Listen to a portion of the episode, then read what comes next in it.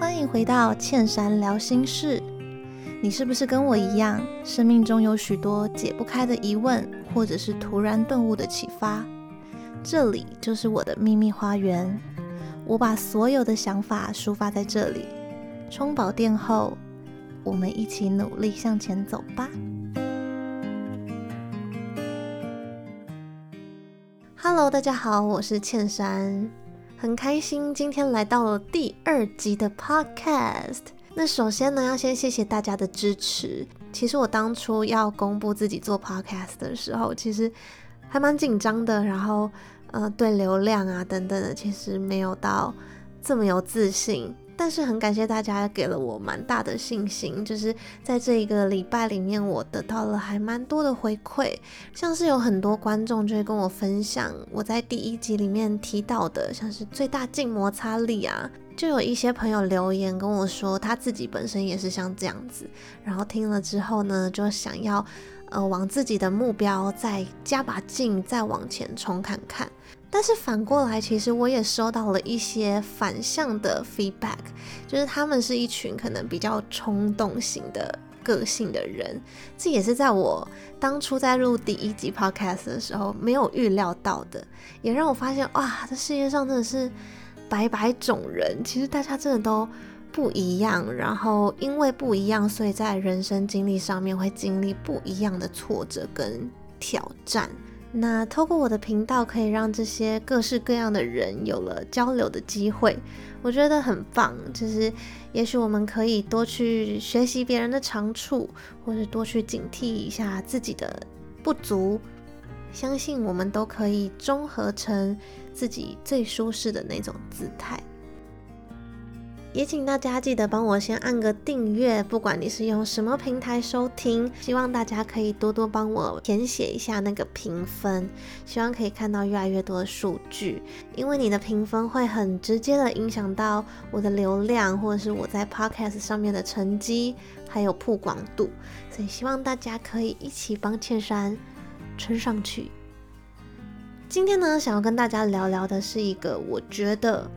大家都曾经犯过的照样造句，你一定有讲过，你也一定有听过这样子的一句话，就是我就是怎样怎样怎样怎样怎样啊，我就是这种人啊，我个性就是这样这样这样啊，是不是很常听到？相信你在跟朋友自我介绍或者是一些场合，一定有用过这样子的照样造句。而且通常讲出这句话的时候，都是非常理直气壮的。我自己其实也是，而且我真的把它当得很理所当然。从小到大，我都是一个比较不懂得表达自己的那种人，然后不懂得拒绝，不懂得争取，所以很长时候我会觉得自己吃了闷亏。那在更熟悉的人面前，我就会很常把这个弱点理所当然的说出来。好像别人就应该体谅你这一点一样，所以我就很常会说，我就是这种比较弱啊，我就是不懂得拒绝啊，我就是不敢说出口啊，我就是这种人呐、然后在我成长的历程当中，可能在跨进一个新领域，认识到一群新的朋友，我就会很自然而然的用这种照样照去去跟他介绍我是谁。直到前一阵子，我突然对自己这种照样造句。有一点羞愧，不知道突然就是顿悟，你知道吗？就突然啪，就突然脑被打到，突然发现讲这句话出来其实蛮丢脸的诶，因为这就是你的缺点啊，你讲出来是要别人怎么样？我才发现原来自己一直都在潜意识里面希望大家体谅你，希望大家同情你，然后。其实是有一点过度的主角主义，就是过度的放大自己的感受，好像世界都是绕着你转。所以当你讲出这句话的时候，好像所有人都需要体谅你，就是哦，原来是这种人哦，好好好。但实际上根本不会是这样子的。实际上就是当你抽离你自己这个角色，放到旁观，旁观。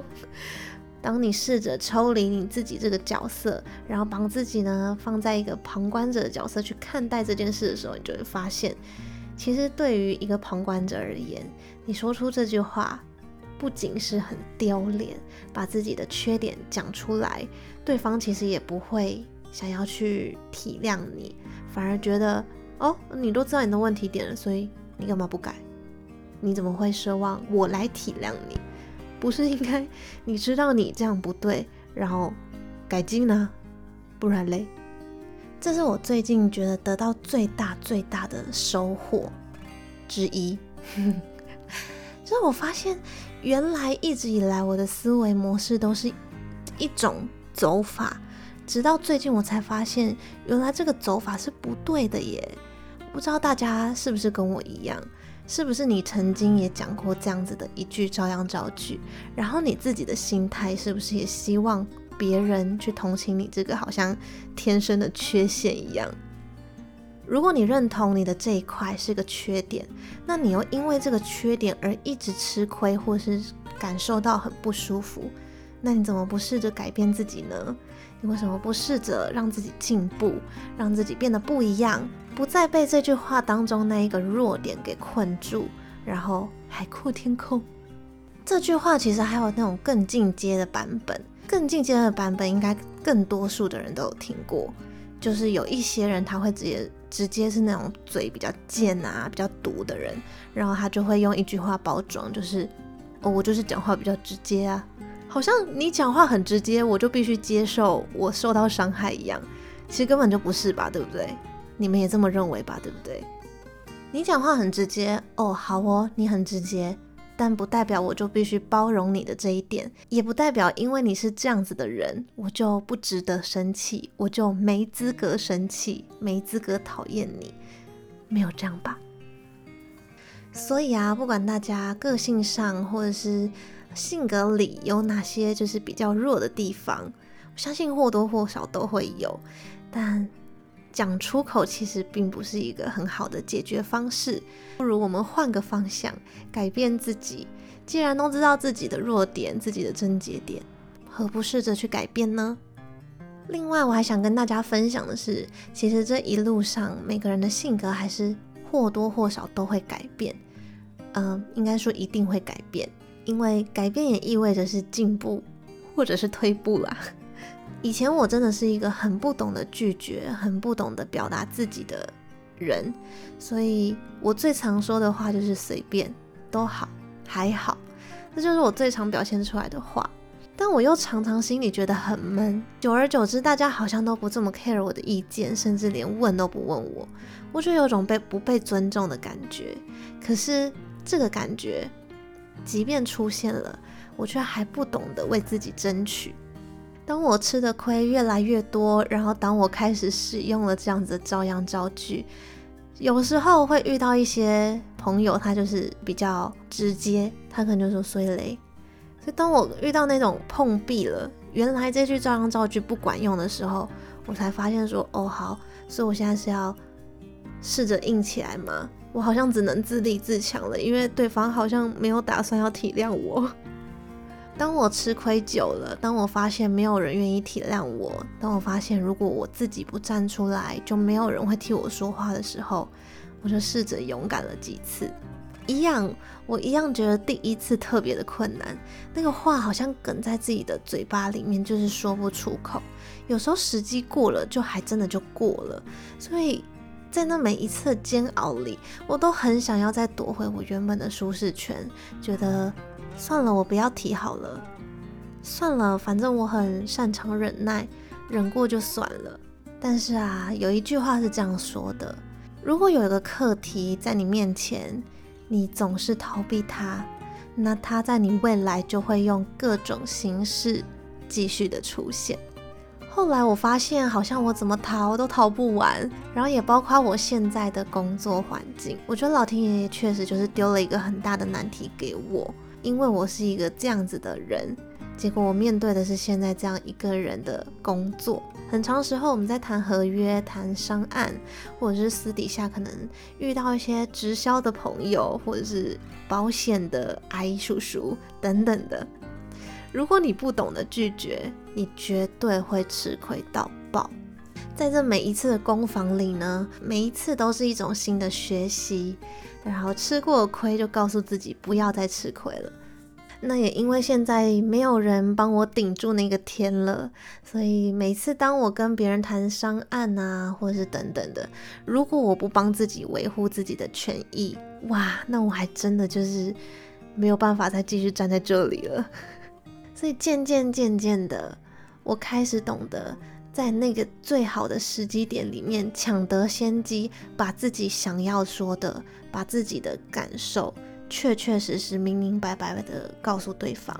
有一天，我发现，当我想跟别人自我介绍的时候，我很反射性的想要说，我是一个优柔寡断，我是一个不懂得拒绝的人。但我讲出口之后，又觉得好像哪里怪怪的，因为我好像已经没有那么不懂得拒绝了耶。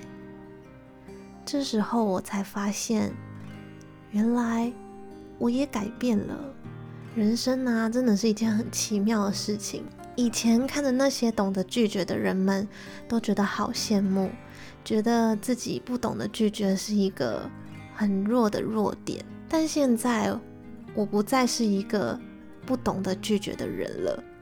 相反的，我却开始担心自己会不会是一个过度强势、过度不懂得善解人意的人。原来以前面对这个弱点。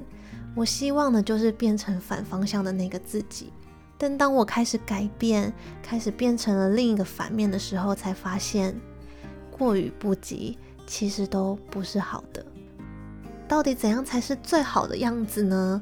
我觉得答案从来都不是零或一这种二进位式的逻辑，而是像那种化学反应一样，很像是酸碱中和好了。那个 pH 值啊，绝对不会是零或者是十四的那种极度极酸或极碱的值。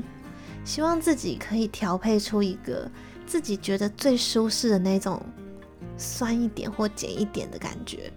到底要多酸，到底要多碱，其实就看个人，就是把自己摆在那个你认为会让自己觉得最舒服、最自在、最能够表现自己的那个姿态。那就是一个最好的 pH 值。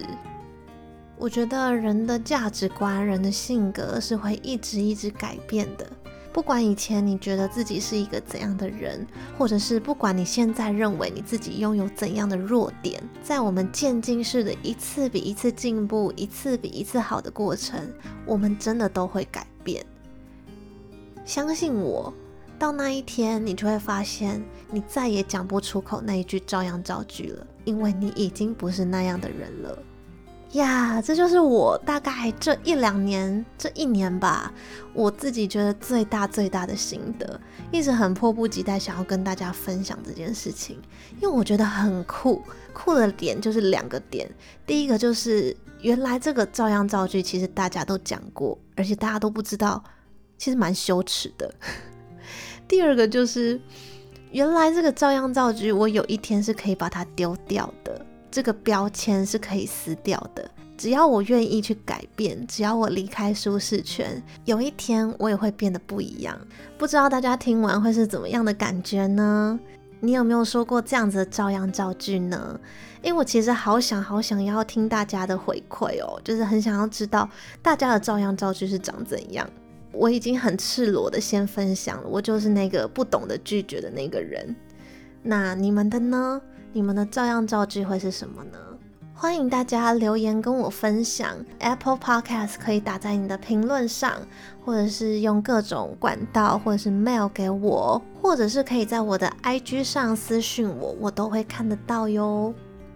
最后是不是还是要？一如往常的，哎，也没有一如往常啊，才第二集要怎么往常？最后还是来分享一个小花絮好了。其实这一集的 podcast 是在新家录的，然后第一次在这个环境录。现在的时间是三点十九分。其实我也不是故意要熬夜的，我也很希望我自己可以作息很正常。但是为什么我一定要在这么大半夜的时间录呢？原因是因为自己刚好的租屋处是比较车水马龙一点，所以只有在半夜的时候，我才有办法拥有一个可以录音的环境，是不是很困难？然后跟大家分享，就是其实我的 podcast 中间，其实在录的时候还是会有一些断句，所以我还是会修饰掉一些可能空白的地方。但现在除了那些空白的地方要修掉以外，还要修掉一些车声跟摩托车声。半夜了，大家就不要再开车了吧，赶快回家睡觉呀！好啦，不管现在大家是几点钟，然后可能是要正要上班、正要睡觉、正在吃饭，就祝大家都有美好的一天。然后，如果喜欢我的 podcast，记得帮我按一下订阅。嗯，因为是一个很初期、刚开始做的 podcaster，希望可以得到大家的支持，你们的订阅、你们的评论，赶快帮我写评论，对我来说都很重要，所以谢谢你们啦。那我们。下集见。